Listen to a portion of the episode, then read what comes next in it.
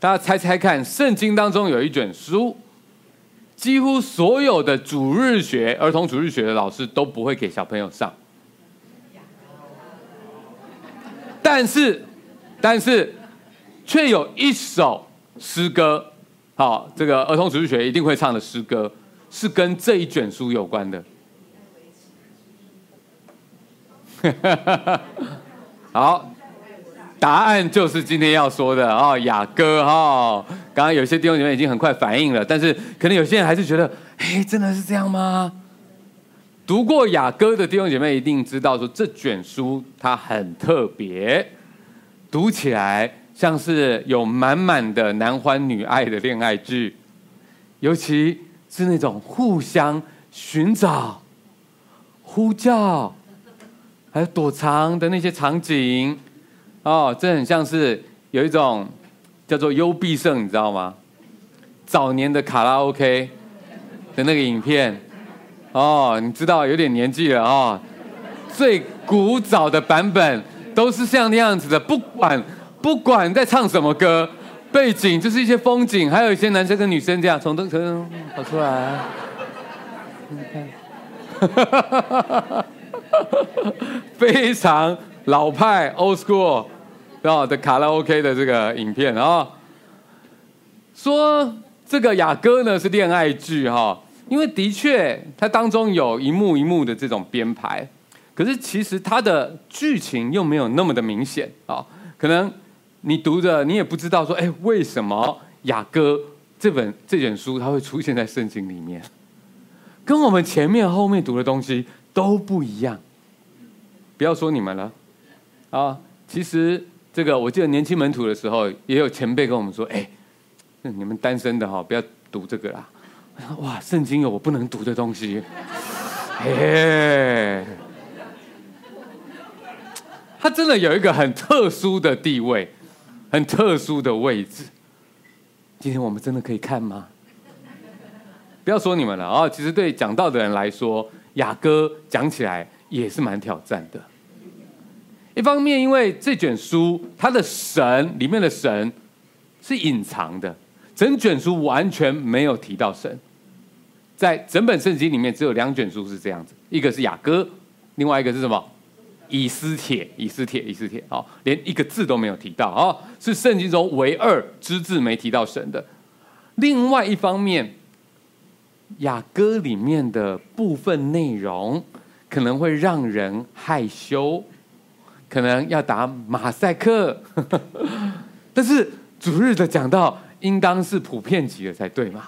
哦，所以哇，这要怎么拿捏？好，可能会比较不容易一点。所以愿神帮助我们，今天 讲的也好，领受的也好啊，都能够收到上帝要给我们的信息。我们先一起来祷告啊！主，我们谢谢你，你把圣经启示给我们，整本都是跟我们的生命息息相关的。上帝，我们只有在你里面。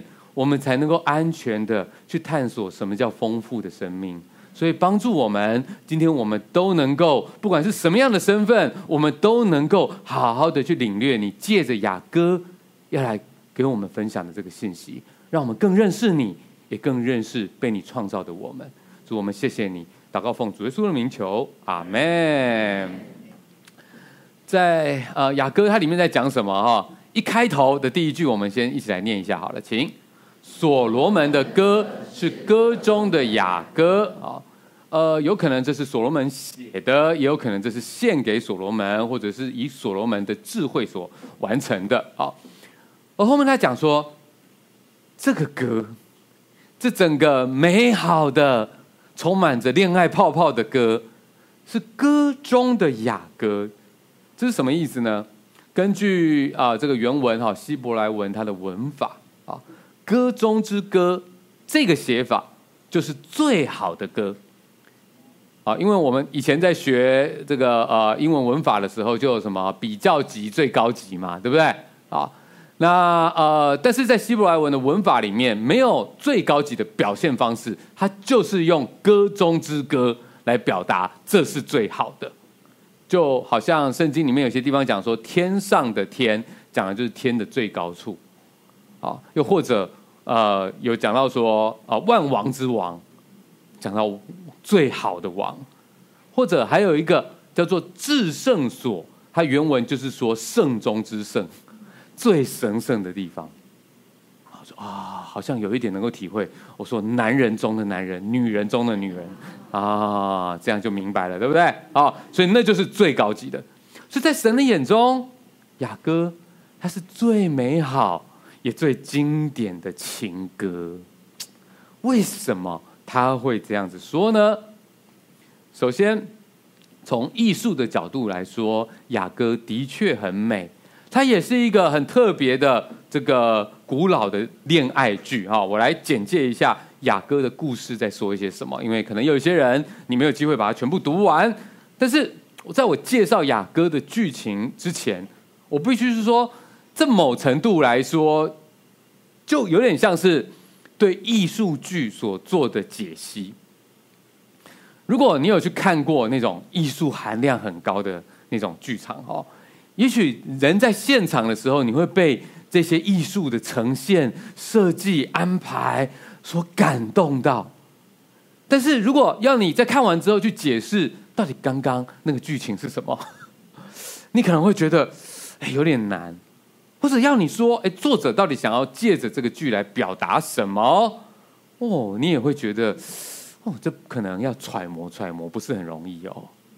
有时候看完戏之后，然后大家就一起来讨论啊，哎，这个时候就会觉得，哎，对哦，真的是这样哦，难怪刚刚是这样，因为我们在看的过程有很多东西它是没有直接表现出来的。好，那呃，雅哥有点像这样子。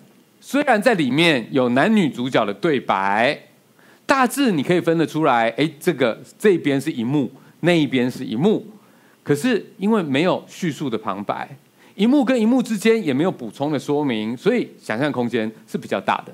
因为这个想象空间大哈，所以当我在看这个注释书的时候，不同的圣经学者、不同的注释书对于雅歌里面的人物还有故事发展，就有一些不同版本的诠释啊。那我想今天比较适合在这边跟大家讲的是比较经典也比较直观的角度哈。这个角度呢，就是好好来揣摩雅歌的剧情，并且透过整体圣经的神学观来去解释它。啊，那他就不是说把它当成像是寓言故事或者像密码本一样，因为有某一些。特殊的解释法是把里面的每个人、里面出现的东西、场景都觉得它有另外一种跟文字以外的解释，哦，那个想象力就太丰富了哈。我们不走这个路线。好，那我就来讲讲雅哥的故事，他大概在讲什么？在雅哥一开始，我们就会看到男女主角马上就登场了。呃，他们这对相恋的恋人，女主角。他被男主角称呼为佳偶，原文的意思就是 “my love”，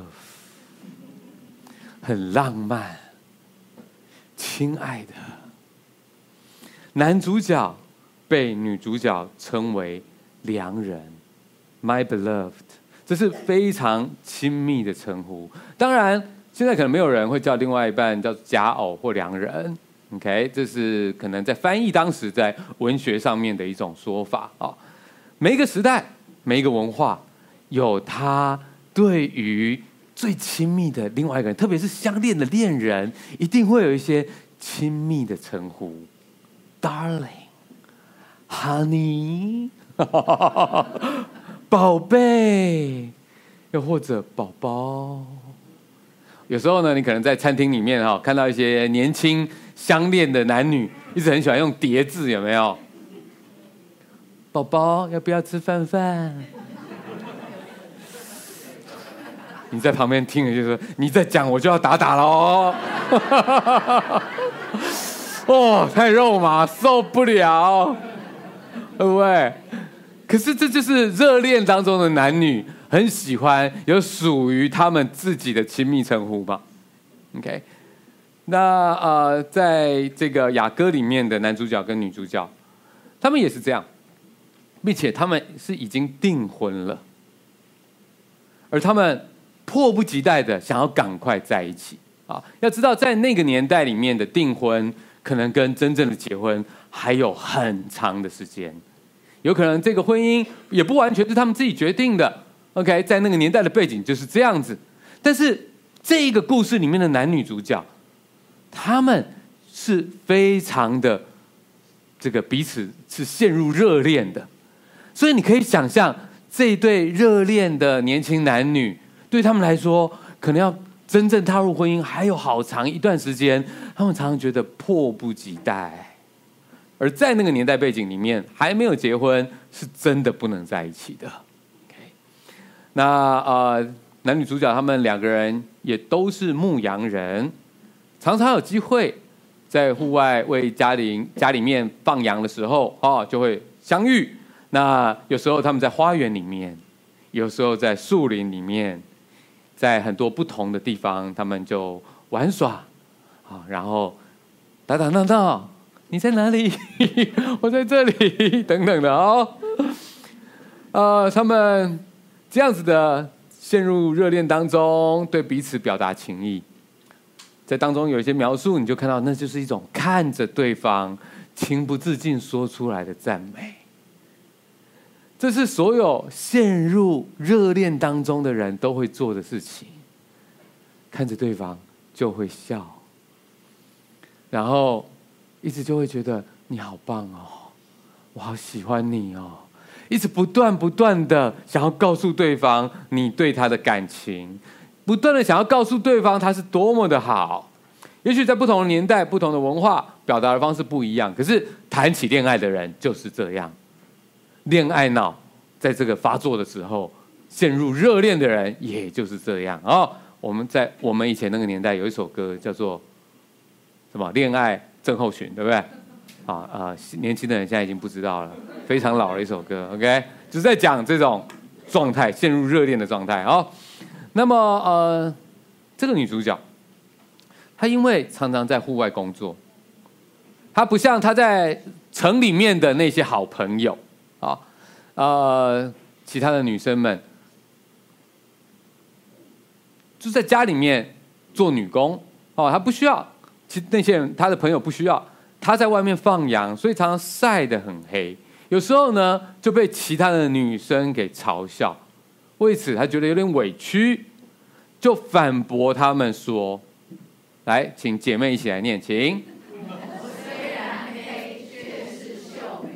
这个意思就是说，我虽然皮肤比较黑一点，但我也很可爱啊。OK，意思就是，有人意思就是这个样子的。OK。太阳晒的比较多嘛，他的工作就是户外啊。哎，当然现在又又不太一样了啊。有时候现在有喜欢这种运动晒成古铜色的这种健康美哈，也很多人能够欣赏这样子的。OK，但是至少在那个当时的那个背景里面，哎，女生也是被期待好像要白一点。所以你知道，自古以来真的就好像是很多女生就被背负着这一种期待一样啊，他就觉得啊。有点难过，被这样子说，被这样子看，被这样笑，OK？哎，这个黑你可以转化成很多不同的东西，不符合身边审美观的，它可能有很多的字。好，那你知道就好，我就不要再说了哈。重点是什么？重点是这个东西，他是虽然这样反驳他的朋友，可是他心中还是有点在意，他知道自己可能。不能算是一个这个大美女，可能不是社会当中所认为的正妹。他为此，他跟这个男主角就有了一个对话。他跟男主角说：“来，再请姐妹念，请。”我是沙仑平原的水仙花，是谷中的百合花。这是什么意思啊？当你们在读的时候，就会想说啊，感觉他的意思就是说，想要在他的男朋友前面增加自己的价值。你读的时候会不会有这样感觉？觉得也许我至少是一个什么花之类的？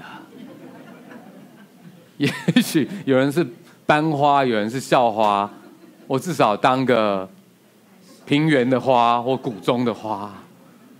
是感觉是捧一下自己吧，其实正好相反呢。水仙花、百合花，是在当时的环境里面最不起眼、最平、最平常的，也最小的花。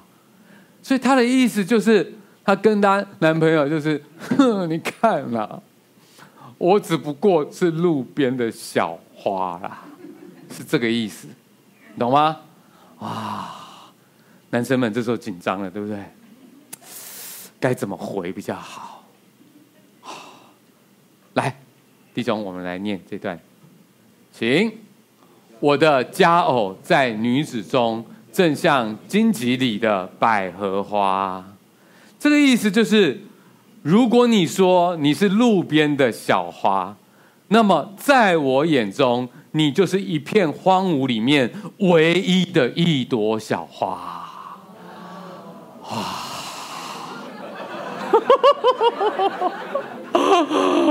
哇！再活一天。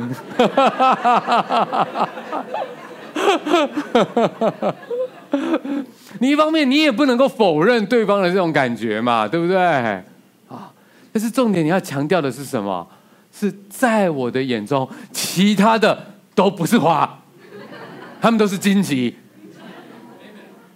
只有你是花。你觉得你是路边小花又怎么样？你就是我眼中唯一的那一朵花，哇！过关，对不对啊？这让这个女主角也觉得心花怒放啊！她觉得她被保护住了，她觉得她有一个爱她的未婚夫，不禁她就唱起歌来。这段不如我们一起来念吧，请。我的良人在男子中，如同苹果树在树林中。我欢欢喜喜坐在他的荫下，尝他果子的滋味，觉得甘甜。他带我入筵席所，以爱为旗，在我以上。这个意思，他就是说，我被我的男人保护了，这是多么甜美的滋味。而他就要跟我结婚，他要供给我丰盛的供应，他要向世界宣告我们的爱，他要插一个爱的旗子，向世界宣告，这是我所爱的人，你们所有的人都不要欺负他。这一段，大家是不是一边在念？一边脑海里面就有旋律了。是的，那一首诗歌就是从雅歌里面出来的，“以爱为旗，在我以上。”不要小看那是一个儿童诗歌，那可是歌中之歌啊。接着，女主角在等待男主角迎娶的期间，因为还是不知道那是什么时候，她心中忐忑。不安，等待的时候总是最紧张的。有时等不到，一段时间看不到男主角，他心中就担心起来了。会不会他不见了？他会不会发生什么事情？他会不会不来了？有时候甚至做梦也梦到男主角不知道跑到哪里去，他就到处去寻找，到处去呐喊，有没有看到他？你在哪里？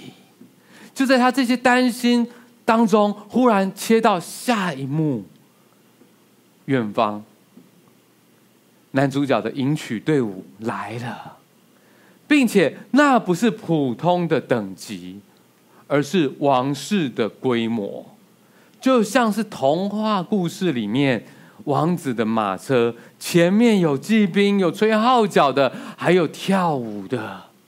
我们一起来念这段经，看呐、啊，是所罗门的轿，轿柱是用银做的，轿底是用金做的，坐垫是紫色的，其中所铺的乃是耶路撒冷众女子的爱情。西安的众女子啊，你们出去观看所罗门王头戴冠冕，就是在他婚宴的日子，心中喜乐的时候。他母亲给他戴上的那个前来迎娶的男主角，原来他不是普通的牧羊人啊，而是一个君王啊。这里面所说的所罗门王有不同的说法，我认为比较呃合适的说法，不是指所罗门这个王他的本人，而是借用所门王他当时的影响力、他的魅力、地位，来比喻故事里面这位既是牧羊人又是君王的新郎。在以色列的历史里面，有很多非常出色的领袖，过去也是牧羊人，所以这位新娘，她没有想到，这个跟她一起长大的这位牧羊人的男朋友，原来他不仅仅是个牧羊人，他还是一个君王，而现在就要做他的新郎官了。这样子的一个惊喜。看到了如童话故事般麻雀变凤凰的一种情节，就好像是黄金单身汉爱上了平凡的小姑娘，又或者是在韩剧里面担任总机的工读生，跟公司里面的员工谈了恋爱，后来才发现原来他不是普通人，那个男朋友，你的男朋友是集团总裁的儿子。这是公司里面所有女同事的美梦，今天实现在你的身上了。他来迎娶的时候，换在现代的背景，他坐在宾利的礼车里面，不是租来的，是他们家众多礼车里面的一部。在他前面还有三十台法拉利开道，然后还有行进游行的交响乐团。在演奏着属于你们的歌，哇！真的，这是所有恋爱剧最经典的一幕了。这就是雅歌它最中心、最高潮的一个部分。而不仅如此，接着又进入了一段镜头一转，下一幕就是婚礼结束之后的亲密戏了。然而，跟现代的戏剧完全不同的是，雅歌里面他所描写的方式虽然蛮仔细的，可是却一点都不露骨，也不见忌。所以，当你读的时候，可能你准备要眼脸红心跳了，但是读下去却不是完全是你想的那个样子。里面是男主角，或者是这个丈夫，对于他的新婚太太。身体每一个部分的每个部位的赞赏，举一小段例子，我们请弟兄来念，请。我的佳偶，你甚美丽，你甚美丽，你的眼在帕子内好像鸽子眼，你的头发如同山羊群卧在基列山旁。姐妹可能觉得准备要被赞美了，忽然听到这就说啊，你在说什么？你你要你是要骂我是不是啊？OK，有文化的差距，好不好？啊，所以当你读的时候，有时候你啊准备好要浪漫了，接下来在看说，嗯，来，你在说什么啊？呃，这是以当时现在其实，在中东的一些情诗里面，还会有类似像这样子的一种描述。可是呃，在我们的文化里面，可能真的觉得哇，真的很难理解。你可以试着去想象的，就是，嗯，我觉得你要先去想的是，在这个所谓的洞房花烛夜，在这个新婚之夜，这位先生他不疾不徐的，他想要先专注在他的太太身上，他看着他太太的眼睛，好好的赞美他。说你的眼睛好美，好，这应该就是很透彻的意思吧？说他的头发，他赞美了他的头发，呃，我不知道该怎么说啊，烫得很好，但我想那是当时能够收得到的一种赞美。好，找找你自己时代，找属于你们自己适合的赞美方式啊！然后接着接着很有趣哦，在雅歌里面，这位先生他继续在赞美这个他太太的牙齿很整齐，嘴唇、脖子，接下来身体逐一的赞美。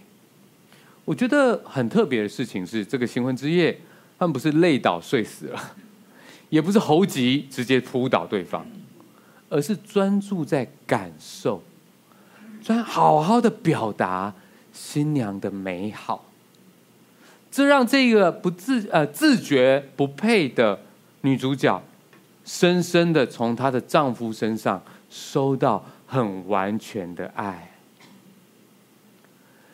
这是整个雅歌的最中心的部分，在这里面，他们完成了他们最浪漫的婚礼，他们梦寐以求的亲密。而接着雅歌进入到后半段，你会发现婚后的日子也并非容易。结婚之后，他们再次又在经历了分离、寻找，然后又再找到彼此，然后他们再重新。对彼此表达他们对彼此的爱慕，他们的爱更加的成熟，最终他们沉浸在对彼此的爱里面。最终一章稍微又对爱情有了一些不同的一些表达。好，我简单的介绍了雅歌剧场的爱情故事。而我们的问题，当你在读的时候，可能跟我有一样的问题，就是为什么圣经里面要有这么一卷书呢？神到底要借着它来告诉我们什么呢？今天帮大家做两个整理。第一个就是神所造的爱跟性都是美好健康的。你觉得雅歌这一卷书，它应该是被归在普遍级的呢，还是限制级或者保护级的呢？你知道吗？现在的犹太人，他们在逾越节的晚餐，除了要读出埃及记，因为那就是逾越节的这个由来之外，还会读整卷的雅歌。哎，哎，那可是全家大小都在的场合。哎，那是一个家族要传承重要事情的场合。哎，他们居然是会完整的。读完，那当事实上应该是唱完。他们有一个独特的唱法，他们要唱完整卷的雅歌。哎，孩子都在现场。哎，他们不是唱到一边啊，就把孩子耳朵这样嗯嗯弄起来，没有，他们全程都参与。所以在上帝的设计里面，这应该是普遍级的哦，很不可思议吧？单身的弟兄姐妹或年轻的门徒啊，你们还一直觉得还不好意思去读雅歌的，解禁了，解禁了，好，这是所有人都可以去读的。当然，如果我们觉得不好意思让孩子读雅歌，那或许有可能是在我们的文化传统里面，我们下意识觉得那个可能是禁忌的，是害羞的，是不好启齿的。但是想想看。到底孩子应该在家里面看到爸爸妈妈彼此是相敬如冰，冰箱的冰，保持距离，只谈待办事项，这样子比较好呢？还是应该孩子要看到爸爸妈妈在家里面会分享心事，会公开的赞美对方，常常的拥抱，甚至亲吻对方？是这样子比较好，嗯。孩子他们学习亲密这件事情，他们应当是耳濡目染，一点一滴自然的在家中学习，这是美好的事情，还是他们自己上网去看一些有的没有的那些东西，应该怎么样比较好呢？在长大一点的孩子，他们听到爸妈分享当年。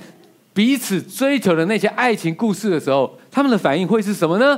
他们会不会应该是觉得啊很有趣，然后就是很特别，知道爸爸当初是这样爱妈妈的，妈妈是这样子爱爸爸的，爸爸当初是怎么样费尽九牛二虎之力才追到妈妈。他们听到这些事情，会不会让他们觉得更安心呢？家中这样子彼此相爱的一种氛围，亲密的氛围，是不是让他们更有安全感呢？在更大一点的孩子，看到爸爸妈妈结婚十年了、二十年了，还会珍惜。两人独处约会的时间，会对他们觉得为他们觉得怎么样呢？是会觉得为他们觉得开心呢？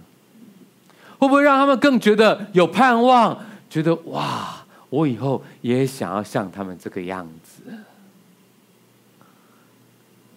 当孩子再更大一点，如果有一天我们就是那更大的孩子，如果你看到你的爸妈，已经年迈，满脸都是皱纹，但还是牵着手在走路。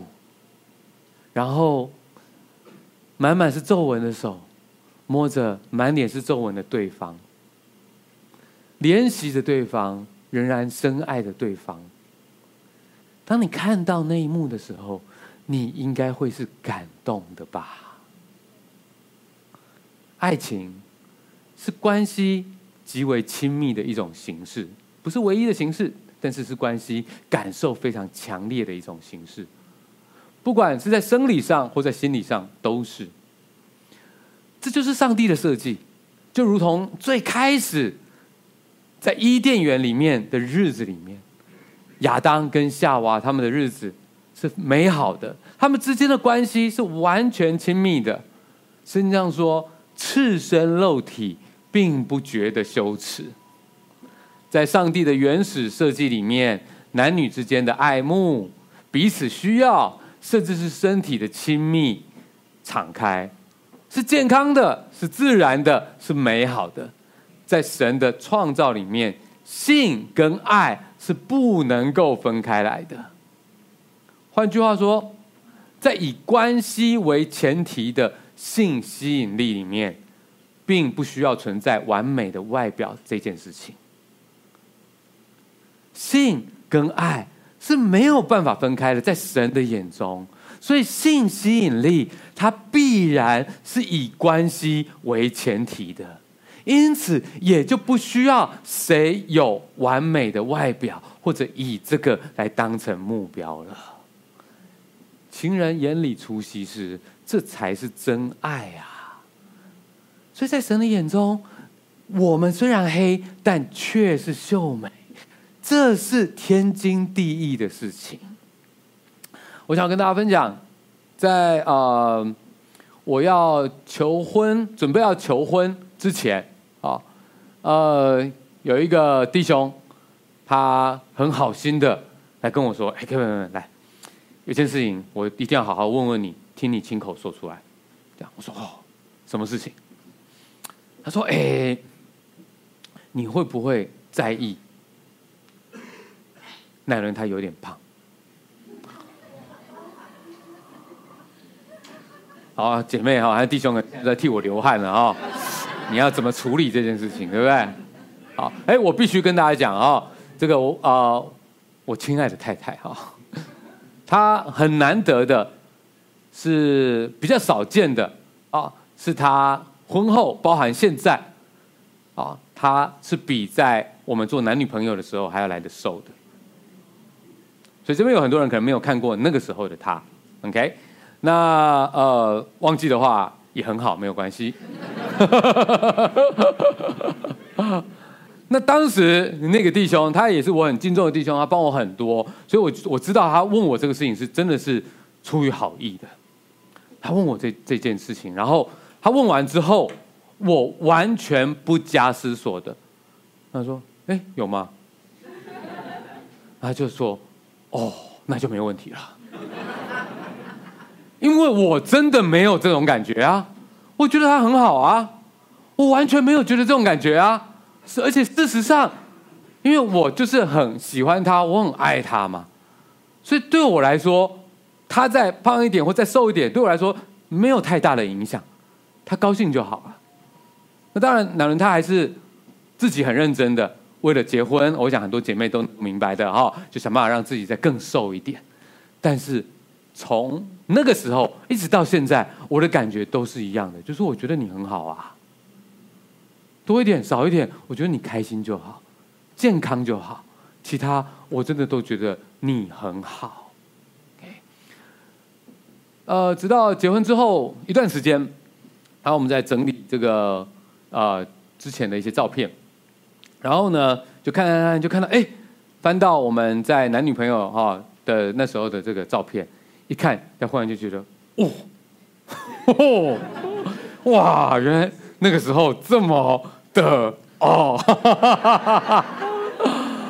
哇！然后我才忽然想起了当初那个弟兄他问我的问题，我才明白哦，为什么他要问我这个问题。我发现，真的，圣经告诉我们的，上帝的眼光。关系，它才是性吸引力最重要的基础。好，不过我也要说一下，我不，我也不是说，如果对方很爱你，你就尽量拉他一点没关系。好，因为如果你也爱对方的话，你一定也会想要自己有期望来鼓励对方。OK，这是一个正向的循环。好，我要强调的事情是，如果一定要有特定的样子、身材才能够得到爱。那么你得到的也不会是真爱，那个就是这个社会的主流。这个社会告诉我们，性吸引力就是外表，所以女人被社会物化，甚至自己也是这样，把自己当成是一个商品一样，变成用浏览数、按赞数来衡量的商品。他们担心。没有人会爱真正的自己，担心卸妆之后就没有爱了，所以很辛苦啊！就当女人就变得真的很辛苦啊！这不是圣经中的爱，不是神的爱，神的爱是先爱我们，让我们可以先有被爱的价值，再继续在恩典当中成长，在属神的恋爱当中，性吸引力。就是关系，关系好就相看两不厌，关系不好，身材再好也没意义。在神的创造里面，性跟爱是完全不能够分开来的。所以，与其努力这些外表的东西，不如好好的在关系里面学习彼此相爱。所以在雅歌里面。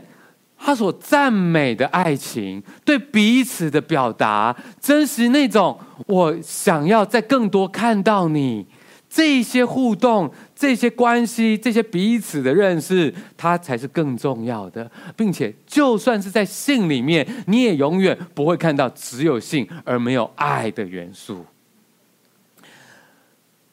嗯，并且，这不仅是自然的，是健康的。同时，它也是在一对一的盟约底下的，在神的创造里面，性跟爱是在一对一的盟约底下才是安全且美好的。雅歌最后面有一段歌颂爱情的诗，很可能你也听过，很多时候在婚礼里面会念这段。不如我们所有人一起来念，请：爱情如死之坚强，记恨如阴间之残忍。所发的电光是火焰的电光。是耶和华的烈焰，爱情重水不能熄灭，大水也不能淹没。若有人拿家中所有的财宝要换爱情，就全被藐视。这里面说的闪光哦，不是那种那种啊恋人发闪的闪光，哈而是嫉妒的光。也就是说，在一份忠贞的爱情里面，是容不下。任何的其他的东西的，爱情是一种强烈、极其强烈的情感，最美好的性是建立在忠诚的盟约关系上面，以至于爱情对忠诚有极高的要求，并且这个忠诚它不是强迫的，是双方自愿的。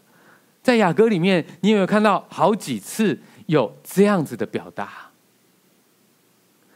好几次，他呼喊着说：“不要，大家不要强迫他，等他自己愿意。”我们一起来念这段，请不要惊动，不要叫醒我所亲爱的，等他自己情愿。这也可以翻译成不要激动爱情，等他自发。在神的眼中，一段美好的关系必定需要尊重彼此的界限，不是强迫、威胁、利诱，不是感情勒索，不是我爱你，你就要照着。我对你的期望，而是我爱你，但是我也准备好了。你是你，我是我，所以我能够做的事情是去爱你，以及等待你自己愿意的回应。因此，这份爱是准备好可能会受伤的爱，这份爱是。没有办法保证对方一定会怎么样，也不强迫对方一定要怎么样的，因为真正的爱，真正的盟约，它建立在双方的自愿上面。我准备好了，而我也必须等待你自己准备好了，再往前一步。讲到这边，应该很多弟兄姐妹会感受到，哇，我们的神真的很懂得爱。因为他就是这样在对待我们的，不是吗？上帝他虽然是全能，是创造天地万物，也给我们生命的神，可是他爱我们，他却不把我们当成机器人。他要我们等待我们自己愿意来认识他，来跟他建立关系，来跟他进入一个盟约的关系里面。所以神真的很懂得爱雅歌，他不仅仅歌颂真正的爱情，也传递了神他自己的爱。雅歌他歌颂基督与教会的关系，也歌颂神与你我的爱。所以当我们在读雅歌的时候，你会发现它不止歌颂爱情，同时这个爱情也是象征，在象征着基督跟教会的爱，也象征着神跟你我的爱。雅歌之所以在圣经里面屹立不摇，就是因为他所歌颂的不仅仅是夫妻的真爱。然后你也会发现，不止雅歌，它是情书。从这个角度来看，你就懂了。他在整个圣经的中间，这一本情书你要怎么读？是他要让你明白，整本圣经其实都是情书啊。为什么圣经里面可以放一个男女的情书，放着他们在那边找来找去的这些情书？因为这就是上帝跟我们的关系啊。整本圣经，上帝在讲的就是他在等待我们自己愿意的那一刻。整本圣经在上帝就在讲的，就是我们虽然很糟糕，我们虽然常常觉得我们不配，可是上帝看我们却是美好，看我们是至宝的，他要用一切的把我们赎回。在讲这样的一份关系，整本圣经，上帝要让我们明白，好像情人之间的情书，他要留下一些线索，来让我们一读再读。如果你在热恋热恋当中，你亲爱的另外一半，他留下了一些一封卡片，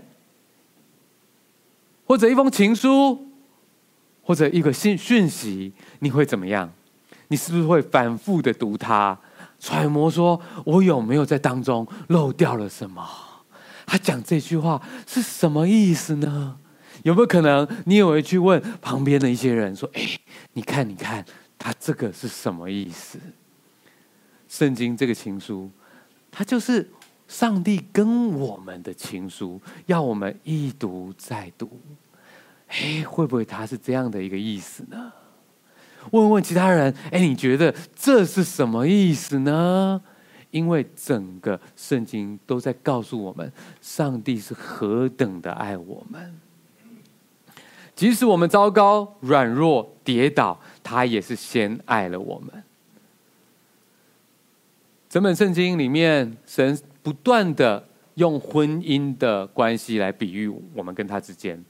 他多次透过先知来告诉以色列人，他们彼此之间的关系是忠诚的盟约，就像婚姻一样。虽然以色列人多次破坏这份关系，让神心痛，甚至神必须要让一个先知，很特别的先知，叫做何西阿，去娶一个妓女为妻。何西阿觉得。啊，为什么要做这事情？神说：“你就是做这件事情，你娶她，而且好好的爱她。”哇，这真是注定令人心痛的一一个关系了。何西阿他去做了，好好去爱她，生下了三个孩子。然而，就算如此，这个女人还是跑了，继续去跟别的男人发生关系，这使得他心痛不已。然后，上帝再和再让何西阿说：“你要继续去爱她。”你去找他，挽回他，再把他带回来你的家庭，继续去爱他。为什么要这么做？